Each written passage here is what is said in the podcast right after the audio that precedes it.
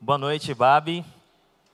Por favor, abra a sua Bíblia ou acesse a sua Bíblia em Mateus, capítulo 1. Eu vou percorrer alguns textos com vocês e eu peço que você mantenha o seu coração disposto, coração aberto, para a gente ter um tempo aqui de reflexão sobre algo simples, mas essencial para a nossa jornada de fé. Vou caminhar com vocês, tá bom? Quero partir de uma afirmação muito simples, mas chocante para mim. Jesus não foi um bebê planejado. Quando o anjo aparece para Maria e anuncia que ela será a mãe do filho do Altíssimo, ela fica assustada e faz a seguinte pergunta: Como isso vai acontecer se eu sou virgem? Ou seja, sim, eu estou prometida a José, sim, nós temos um pacto, uma aliança, mas nós ainda não estamos esperando um bebê, nós não estamos nos preparando para isso. Não compramos berço, não fizemos lista, não pegamos dicas com os vizinhos sobre como criar, como tratar um bebê. A gente ainda não está preparado para perder noites de sono, não está nos nossos planos. Então pense nisso. É óbvio que Jesus já estava planejado no plano eterno para nascer como nasceu. Mas na perspectiva de Maria, ele não estava sendo esperado. Aí Maria conta para José que está esperando o filho de Deus. Qual é a reação de José? Pensa em abandoná-la secretamente, porque provavelmente não entendeu muito bem o que estava acontecendo. Ou seja, enquanto Jesus está chegando, o seu pai, no caso José, pai por adoção, também se assusta e não entende muito bem o que está acontecendo. Então Jesus, quando está sendo anunciado, gera susto no coração de Maria. Quando Maria conta para José, gera dúvida e confusão no coração de José. É necessário que um anjo apareça para ele e explique. Fique tranquilo, receba Maria como sua mulher, porque o que nela está sendo gerado vem do Espírito. Mas me acompanhe. Jesus começa a se desenvolver no ventre de Maria. E, e, essa gravidez de Maria não é de um mês, porque ele é o Filho de Deus. Não é uma gravidez de dois meses, porque ele é o, o Emanuel. São nove meses. Como se fosse uma gravidez como qualquer outra. Então, Maria, andando pelas ruas, não chama a atenção dos seus contemporâneos que carrega consigo o Filho de Deus. É só mais uma mulher grávida. Não há nenhuma evidência externa que anuncie, eis lá a mulher que gerará o, Messias. A não ser quando ela visita sua parente Isabel. E ali há uma experiência muito bonita entre Jesus e João Batista, e vocês se lembram dessa cena linda. Mateus conta que nesse período do nascimento de Jesus, sábios do Oriente, magos, identificam uma estrela e por alguma razão Deus revela ao coração deles que essa estrela representa o nascimento do rei dos judeus. E esses magos, eles seguem essa estrela e vão parar ali perto de onde está o templo, onde está Herodes. Mas eles olham para Herodes e perguntam: aonde está o recém-nascido rei dos judeus? Ou seja, eles seguiram a estrela, mas não sabem onde Jesus está. A estrela apontou o caminho, mas o nascimento de Jesus não foi algo tão bombástico ao ponto deles chegarem em Jerusalém e logo saberem onde estava Jesus. A ciência não foi capaz de apontar Jesus, a ciência aqui representada pelos sábios que leram as estrelas. Quando pergunta para Herodes, que é o rei, ele também não sabe. O poder, o governo, a política não sabe onde Jesus está naquele momento. E depois ele pergunta para os mestres das escrituras, os escribas, e eles também não sabem dizer exatamente onde Jesus está. Eles apontam que Belém seria o lugar do nascimento, mas eles não sabem aonde está. A ciência não sabe, o poder não sabe, a religião não sabe. Por quê? Por que não sabe? Porque é tudo muito comum. O nascimento de Jesus é muito normal, é muito simples.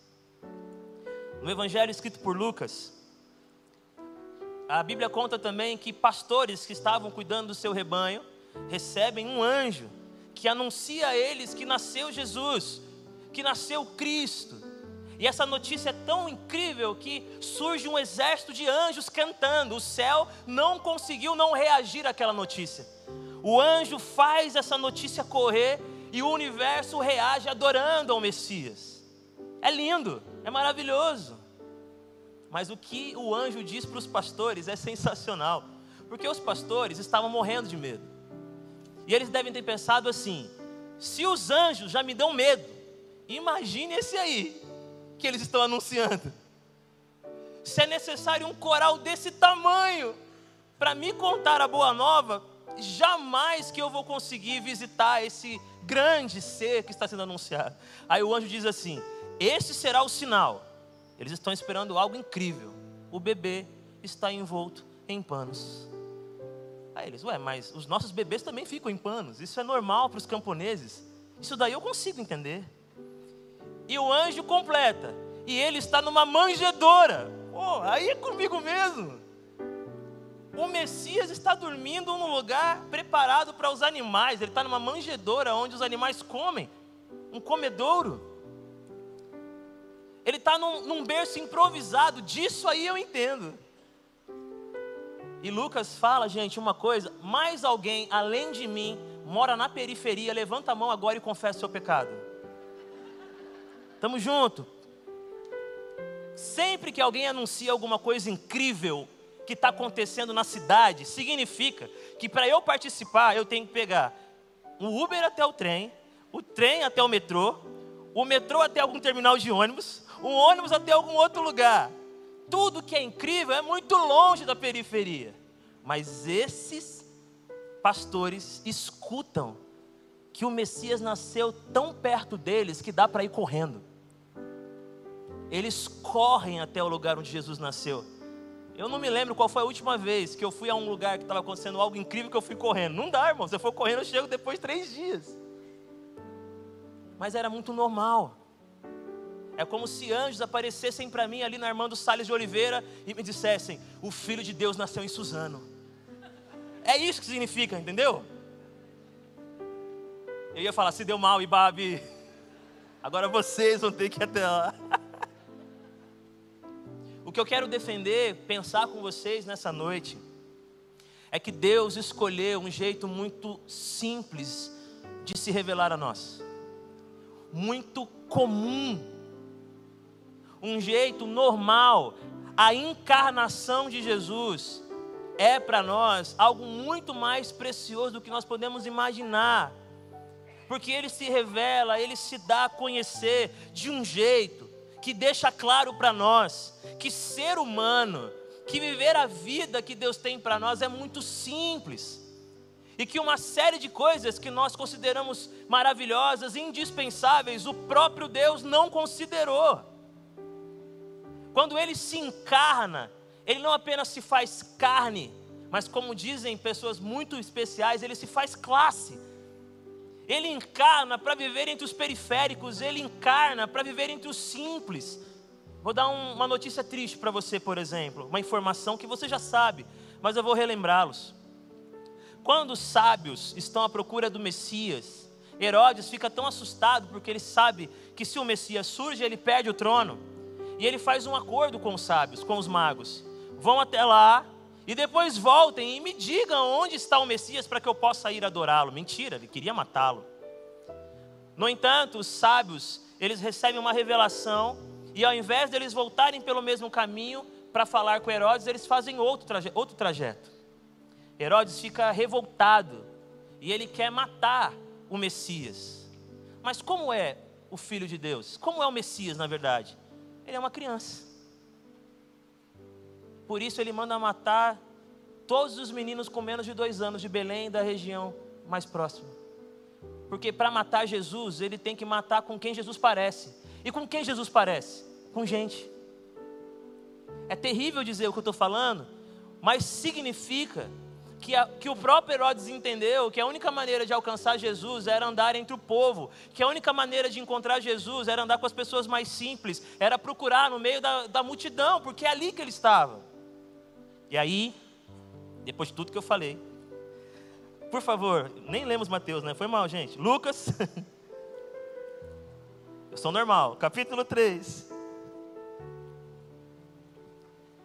Capítulo 3, verso 21. Lucas, capítulo 3, verso 21. Quando todo o povo estava sendo batizado, também Jesus o foi. E enquanto ele estava orando, o céu se abriu e o Espírito Santo desceu sobre ele em forma de pomba, em forma corpórea como pomba. Então veio do céu uma voz: Tu és o meu filho amado, em ti me agrado. Esse aqui é um momento onde Jesus inaugura o seu ministério público. É quando ele, pela primeira vez, vai começar a caminhar entre todas as direções, anunciando que o reino de Deus está próximo. É um momento especial. Ele deveria ser muito simbólico, um momento espetacular, e ele vai ser batizado. Só que Lucas diz o que para nós? Aonde Jesus está, no momento onde ele deveria estar em maior destaque, no meio do povo. O batismo dele não é um batismo extraordinário. O batismo dele não é um batismo marcado em exceção. O primeiro, o primeiro momento em que tiram uma foto de Jesus no seu ministério público, ele está na fila. Jesus está na fila. E eu penso que ele está na fila emocionado, vendo aquelas pessoas reconhecendo os seus pecados e buscando uma experiência de arrependimento e se colocando à disposição do profeta João. Jesus está ali, nem um pouco preocupado de apressar processos, sem dar carteirada, sem levantar a mão e dizer: Ah, vocês estão aplaudindo esse batismo? Esperem até ver o meu. Não, ele está ali, imerso naquela multidão, se sentindo um deles. Ele é um de nós de verdade. Ele não está encenando, nem disfarçado de ser humano. Ele é alguém que está ali vibrando com a alma cheia de alegria, vendo um novo tempo se configurando, com gente se batizando. Penso eu que ele ficou um tempo ali. Talvez ele tenha presenciado a seguinte cena: a multidão ia se batizando, João ia pregando e a sua pregação era radical, objetiva, profunda. E alguns disseram: Nós queremos fazer alguma coisa, nós queremos mudar de vida. João, o que devemos fazer? E Jesus está ali no meio. E ele responde: João, né? Quem tem duas túnicas, dê uma para quem não tem nenhuma. E quem tem mais comida, dê para quem tem menos comida. Jesus está ali vendo e feliz. Que batismo. Depois os publicanos perguntam: E nós? O que devemos fazer? Cobrem um preço justo. Não explorem. Soldados também perguntam: E Jesus talvez esteja ali Tiago, o que, que tem a ver com a gente? Tem a ver que talvez nós estejamos alimentando uma espiritualidade que está sempre esperando a nossa vez. Estar na fila sempre é um sofrimento, porque o que Deus está fazendo ao nosso redor não é importante até que aconteça com a gente. Então, alguém se arrepender, se colocar à disposição de Deus e se batizar, não é glória para o nosso coração, não é júbilo, não é vida, porque não é, não, não, eu estou esperando a minha vez, estou esperando que meu filho seja batizado, estou esperando que a minha mulher se arrependa, eu quero que meu marido passe por isso, mas até isso acontecer, isso para mim não faz sentido. Eu quero dizer para vocês que Deus escolheu entrar no nosso mundo, sendo um de nós de verdade, e a espiritualidade que Ele propõe para a sua comunidade é essa é essa onde a gente é tão gente, aonde a gente é tão um com o outro, aonde as nossas coisas mais importantes são as coisas humanas, que não dá para diferenciar quem é pastor, quem é diácono, quem é presbítero, não dá, a gente é só gente. E o que você talvez vai sair daqui com seu coração queimando, não é a minha vez, vai chegar. Senhor, eu acredito que um dia a minha vida vai ter uma reviravolta. Deus pode fazer isso, Deus quer fazer isso, eu creio nisso. Mas muito mais do que isso, Deus está esperando que você e eu se misture. Se misture ao ponto de um se confundir com o outro. Foi o que aconteceu com ele no batismo. Ele estava ali e foi andando, licença, oh, licença. E o pessoal esbarrando nele, oh, presta atenção, meu. E ele andando de boa, de boa. Talvez quando era a vez dele, uma outra pessoa, vai pegar meu lugar, não. Passou na frente, ele de boa. E quando ele está face a face com João, João diz assim: Não faça isso, Senhor. Eu não posso te batizar. O batismo significa que as pessoas estão confessando os seus pecados. Você não peca. Senhor, não faça isso, eu não posso te batizar. Você tem que me batizar. O batismo significa arrependimento. Você tem, não, não tem do que se arrepender, Senhor. E a resposta de Jesus para João é maravilhosa, gente. João, você não vai entender agora. Você não vai entender porque eu vivo como vocês vivem, você não vai entender porque eu mergulho nessas águas como vocês mergulham. Você não vai entender porque eu me identifico tanto com vocês. Você não vai entender porque eu deixarei que me chamem de pecador. Você não vai entender as mesas que eu sentarei. Você não vai entender quem são os discípulos que vão andar comigo. Você não vai entender um monte de coisa, João. Mas é necessário que a justiça se cumpra. Eu vim para viver como gente e como gente que vive tudo o que as pessoas precisam viver de acordo com a lei.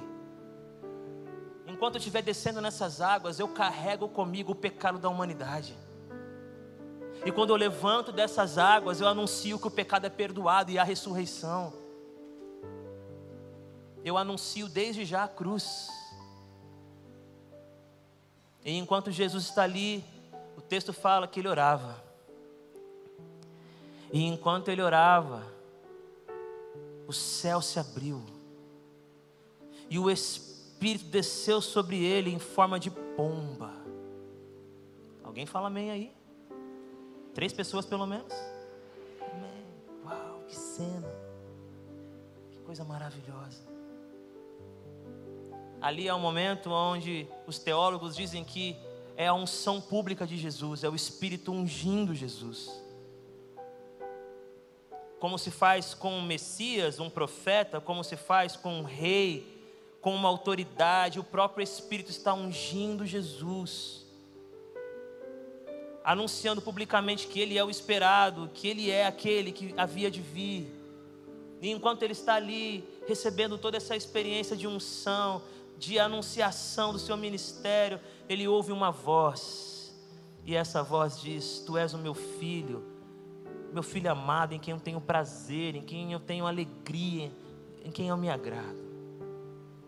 E eu quero ir caminhando para o final, se a galera já quiser vir para cá. O Jesus que nós seguimos sempre vai te levar a esbarrar com gente. Quem segue Jesus para na mesa para tomar café com alguma pessoa, gente. Não tem como, ele faz isso. Quem segue Jesus faz amizade na fila. Quem segue Jesus, eu não estou falando de, de, personalidade, temperamento, você que é mais fechado, você que é mais na sua, não estou dizendo que você tem que ser o extrovertido da turma, nada disso. O que eu estou dizendo é que é impossível seguir a Jesus, é impossível. E não se ver no meio de experiências muito humanas, muito reais. Seguir a Jesus não nos levará a um lugar sagrado. Seguir a Jesus nos fará tratar como sagrado todo lugar. Seguir a Jesus não nos levará a pessoas divinas, mas mostrará o que há de divino em cada pessoa que atravessa o nosso caminho. Seguir a Jesus não nos dará palavras mágicas, mas palavras gentis. Seguir a Jesus nos colocará nos lugares mais comuns para viver o extraordinário, que é ser comum.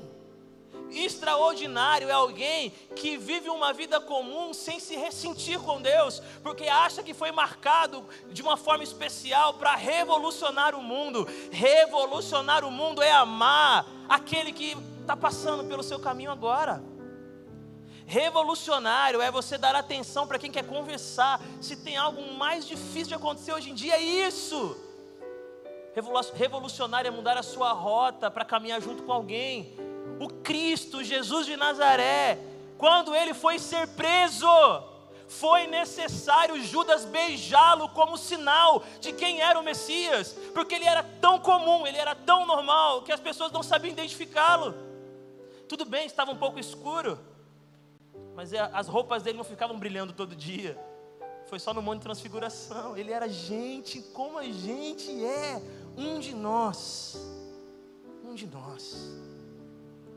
Mas quando o céu se abre sobre ele, e a voz de Deus, a voz do Pai, desce do alto até aquele lugar, eu tinha expectativa do que seria dito, uma nova revelação, algum mistério incrível, alguma informação que Deus poderia, naquele momento, usar para deixar claro que Jesus não era como os outros, esse aqui é diferente. Não, ele diz assim: a coisa mais importante que nós precisamos experimentar na alma para ser gente. A informação que você está procurando para ter uma vida mais santa, a revelação que pode mover você para experiências mais íntimas, não é se você vai continuar nesse emprego, por mais que você esteja procurando essa resposta.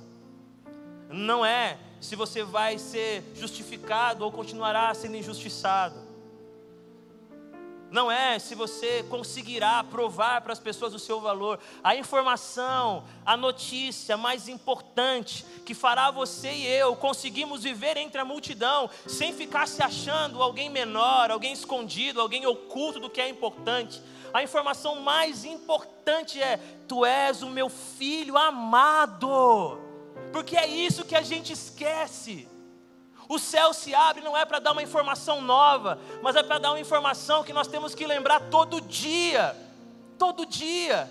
Porque quando alguém diz para nós que nós não éramos desejados, talvez a gente ache que não é amado. Talvez a maneira como você veio ao mundo trouxe confusão na sua família e parece que você não é amado. Talvez as pessoas mais importantes, como Herodes, não sabem onde você está. Talvez os magos chegaram perto, mas não sabem aonde você está. Talvez os religiosos não sabem nada da sua vida e parece que a sua vida é insignificante. Quando isso acontecer, lembre-se que o céu se abriu para dar a notícia mais importante da nossa vida. Ainda que te persigam, ainda que te façam mal, ainda que te, que te maltratem, ainda que não te coloquem no lugar onde você deveria estar, que o meu Espírito, o Espírito Santo, sempre lembre você, na cadeira onde você trabalha, na frente do computador, penteando o cabelo de alguém, claro, não será o meu, mas o de alguém, pregando, não importa o que você esteja fazendo, quando parece que um muro está crescendo ao seu redor e você vai se encolhendo, se encolhendo. Caramba, gente, é tanto Herodes, é tanta mentira. O Espírito Santo enche o seu coração dizendo: Você é filho e filha amada de Deus. E se você se agarrar nisso, não há nada que fará você ser menos humano do que você deve ser. Que Deus te abençoe.